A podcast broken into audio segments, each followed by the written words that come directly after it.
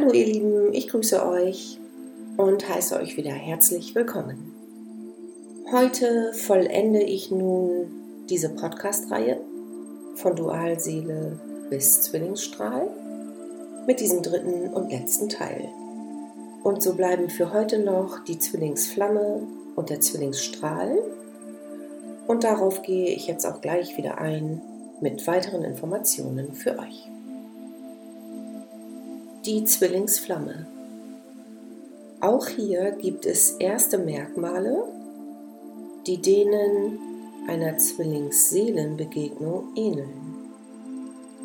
Jedoch ist es hier noch intensiver und von einer inneren, fast schon absoluten Klarheit begleitet, dass schon viele gemeinsame Dienste für die Urquelle vollbracht wurden mehrfach in alle Richtungen, irdisch, kosmisch, solar, galaktisch, rauf und runter, runter und rauf in diesem gesamten Spektrum.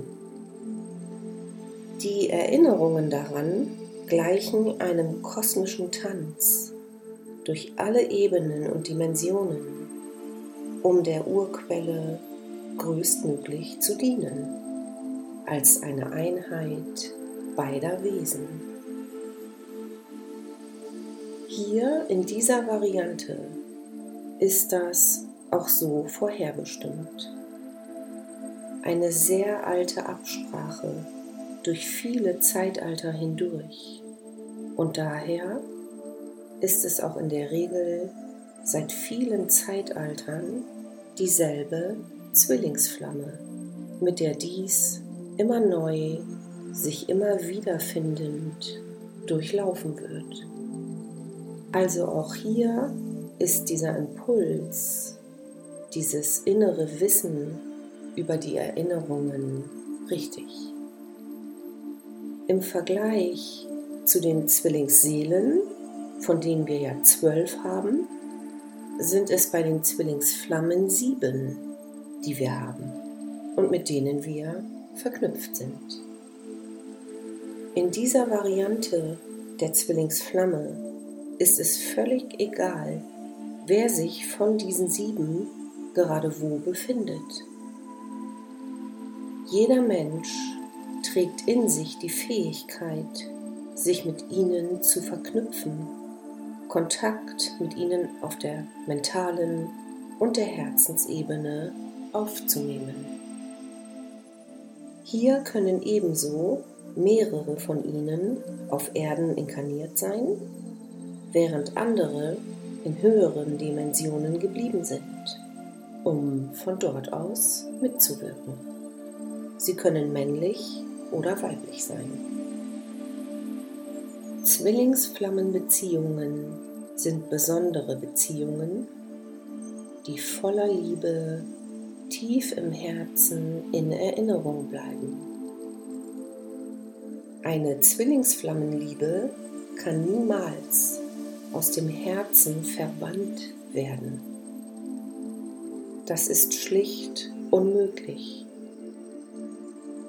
Und aus göttlicher Sicht betrachtet, ganz egal, was in menschlichen Inkarnationen, im menschlichen erfahren und durchlebt wurde, soll, darf, ja muss sogar diese Liebe auf der Wesensebene immer fließen. Als Mensch wird alleine der Versuch, so eine Liebe aus dem Herzen zu verbannen, sehr, sehr schmerzvoll sein. Über diese tiefe Liebe im Herzen hinaus liegt das auch daran, dass die gemeinschaftliche und einheitliche Hingabe am Dienst für das Licht, für die Quelle so groß und eindeutig ist, dass auch die Erinnerungen daran niemals vergessen werden können. Diese quasi doppelte Einheit ist es, die Zwillingsflammen so tief eint. Beziehungen dieser Art können sehr segensreich gelebt werden, sofern die Bereitschaft im Zuge der aktuellen Entwicklungsstufe auch gegeben ist. Ohne die Anerkennung und Liebe für das eigene Selbst wird es unwahrscheinlich sein, dass diese Begegnung eingeleitet oder geführt wird.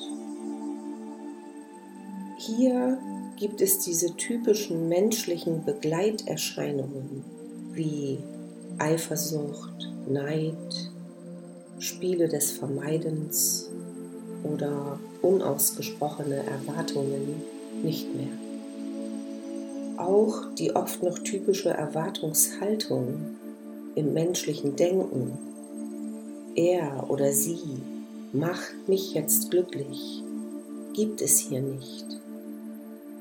So eine Beziehung basiert stets auf der Erkenntnis, dass die glücklichsten Beziehungen immer die von zwei Glücklichen sind.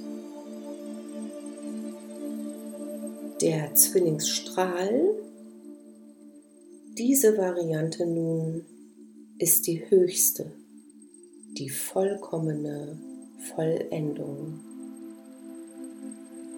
Diese zwei sind derselbe Strahl, dasselbe weiße Feuerwesen, das als Einheit aus dem Herzen Vater Mutter Gottes geboren wurde die sprichwörtliche, tatsächliche andere Hälfte, nach der oft lange gesucht wird. Diese beiden haben die gleiche Mission, für die beide das gleiche Maß an Verantwortung mitgebracht haben. Oft ist es so, dass mit dem Beginn einer solchen Beziehung die Suche nach dem Göttlichen aufhört, weil die Quelle, das Zuhausegefühl miteinander erlebt wird.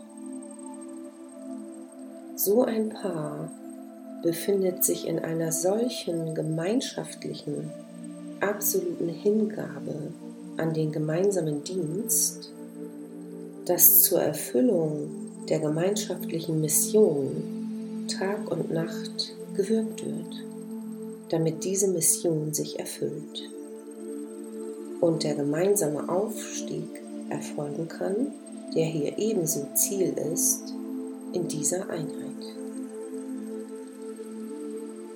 Hier kommen zur Erinnerung an die gemeinsamen Dienste für die Quelle auch Erinnerungen an vorherige gemeinsame Leben auf der Erde hinzu in denen diese Einheit mit gemeinsamer Mission gleichermaßen schon erlebt wurde. Diese Art von Beziehung ist selbstredend die vollkommenste, die möglich ist. Und genau deshalb kann sie nicht, wie so oft gewünscht oder erwartet, einfach mal so stattfinden oder gelebt werden denn sie ist zugleich die größte Herausforderung, der sich gestellt werden muss. Hier geht es um echte bedingungslose Liebe, die mit der menschlichen Art und Vorstellung von Liebe nichts mehr zu tun hat. Es geht um wahre Hingabe an alle Aspekte dieser Einheit, frei von selbst noch versteckten Bedingungen, die an eine Beziehung gestellt werden. Das alles hat hier keinerlei Raum mehr, denn andernfalls kann diese gemeinschaftliche Mission nicht erfüllt werden. Hier geht es um die reine Ebene der Wesensliebe füreinander die Hochachtung füreinander, vollkommenes Vertrauen und diese wahre Hingabe beinhaltet. Alles, was diese Beziehung auszeichnet, geht über das rein menschliche weit hinaus. So wird eine solche Wiedervereinigung nur dann möglich sein, wenn wir dafür bereit sind. Im Grunde alles über Bord zu werfen, was zuvor wie Ballast in Beziehungen war.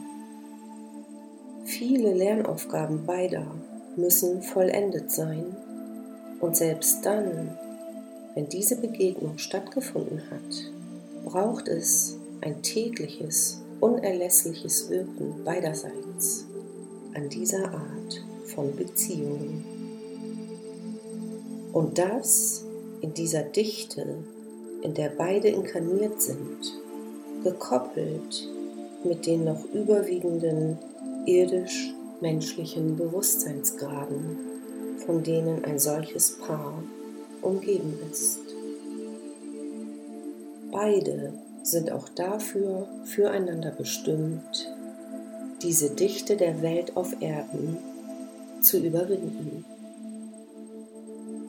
So segensreich diese Beziehung ist, so herausfordernd ist sie also zugleich. Auch hier ist die Verschmelzung im irdischen wie in höheren Dimensionen möglich. Und auch hier ist möglich, dass der eine Aspekt sich auf der Erde in Inkarnation befindet und der andere Aspekt in anderen Dimensionen. Und weil dies so herausfordernd ist, verhält es sich hier genauso wie in allen vorangehenden Varianten von Beziehungsarten aus göttlicher Sicht, die ich in dieser Podcast-Reihe vorgestellt habe. Diese Begegnungen, wie auch alle anderen, können stattfinden im irdischen oder kosmischen Bereich, wenn die Bereitschaft dafür da ist und gewisse Lernaufgaben vollendet sind. Genauso kann es in jeder Art dieser Beziehungen sehr herausfordernd sein, denn alle dienen der Weiterentwicklung. Ebenso kann es sein, was auch viele Menschen schon erlebt haben, dass wieder auseinandergegangen wird, so eine Beziehung beendet wird, wenn sich zeigt oder weil sich zeigt, dass gewisse Lernaufgaben doch noch nicht erfüllt sind. Oder weil noch andere Lernerfahrungen gemacht werden müssen. Oder aus anderen Gründen, die uns vielleicht noch nicht bewusst sind. Manchmal braucht es möglicherweise auch Umwege, um letztendlich dort wieder anzukommen, wo wir in diese Arten von Einheit zurückfinden können. Denn in gewissen Bereichen oder Dimensionen, in denen wir leben, ist im Grunde nichts für die Ewigkeit und nichts ist endgültig. Beides zugleich. Somit ist alles möglich, immer daran geknüpft, wo wir uns hier als Mensch gerade befinden. Mit unserem Bewusstsein, unseren Gedanken, unseren Gefühlen, unseren Absichten, unserem Leben, unserer Entwicklungsstufe. Und das größte Trainingsfeld, das wir uns dafür nun mal ausgesucht haben, ist eben das Feld Beziehungen. Und dafür, um nochmal ganz zum Anfang zurückzuspringen, sollten wir offen sein für alle Möglichkeiten dieser Begegnungen. Alle werden uns in unserer Entwicklung weiterbringen.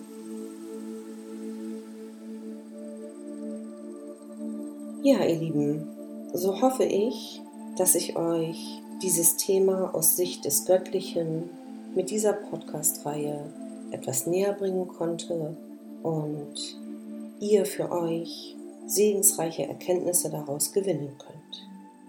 Ich danke euch fürs Zuhören und seid gesegnet auf all euren Wegen.